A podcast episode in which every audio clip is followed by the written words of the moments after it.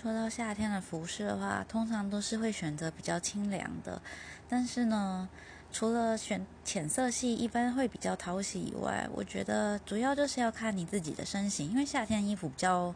少、比较薄，那就会没有办法掩饰太多。那就要注意到，像是如果没有很瘦的话，但是尽量不要穿合身的 T 恤，需要靠其他的衬衫啊、外套之类掩饰，或者穿比较宽的。那如果像是呃腿毛很浓密啊之类的，那就不要穿超短裤，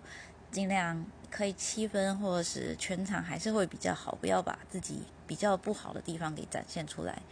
那就算是夏天穿西装外套，虽然很热，如果不想要穿这种的话，应该还是会有比较硬一点材质的衬衫，那也还是可以修饰肩线。所以主要还是要让身形看起来好看为主，然后不要太沉重的颜色。